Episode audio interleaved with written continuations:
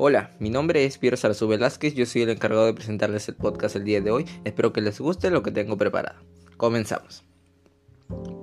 El tema del día de hoy será las recomendaciones o propuestas de los actores sociales en el cuidado, producción y consumo a los alimentos nativos. Pero antes, comenzaré con la introducción. Bueno, comenzamos. Seguimos. Para definir un alimento como nativo deben concurrir varias condiciones. La primera y obvia es que su origen corresponda a la misma región de la que se define como nativo. Segundo, que su uso sea de carácter alimenticio, es decir, que haya sido usado como alimento y no para otra función, ritual religiosa o medicinal. Y tercero, que esté claramente documentado, sea por tradición escrita u oral, su uso en diversas formas culinarias, es decir, preparaciones concretas en lo que se le incluya y que tenga amplia distribución dentro de una población determinada.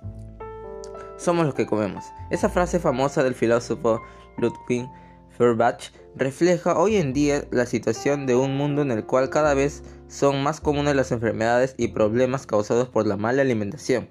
En muchas ocasiones es normal que debido a la rutina diaria, el trabajo, el estrés y los múltiples compromisos, las personas opten por elegir productos prácticos y fáciles de preparar con tal de ahorrar un poco de tiempo, sin asegurarse de la calidad que tengan y de su proceso de evaluación.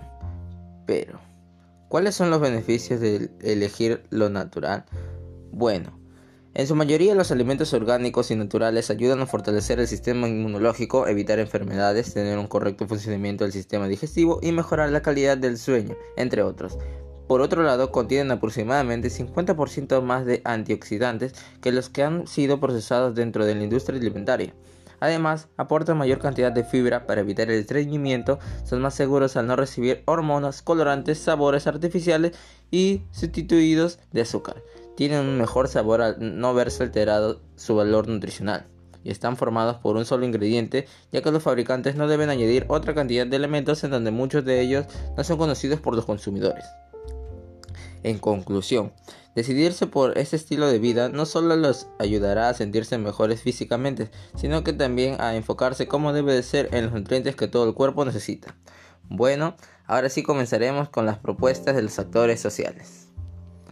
Comunidades nativas. Usar productos naturales como el abono y el agua limpia para poder tener cultivos naturales que todos los consumidores lo puedan disfrutar gobiernos locales, mejorar las infraestructuras de las cosechas y de la agricultura para preservar la calidad de nuestros productos nativos, gobiernos regionales.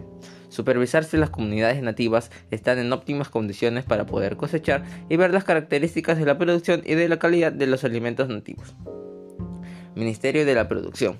Hacer que los productos nativos incrementen la producción de los alimentos a nivel nacional e internacional.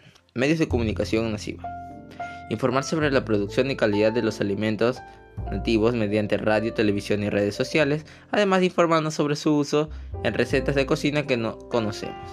Consumidores. Pagar el precio justo de la venta de los productos nativos, además de promover su venta en las familias. Estudiantes. Promover los productos nativos mediante folletos o cartillas, además de informar sus características físicas. Universidades. Informar sobre su valor proteico, calidad, precio y beneficios sobre los productos nativos. Bueno, eso ha sido todo por hoy. Espero que les haya gustado esta parte del podcast y todo lo que le he preparado por ustedes. Eh, tengan mis cordiales saludos y que Dios los bendiga. Nos vemos.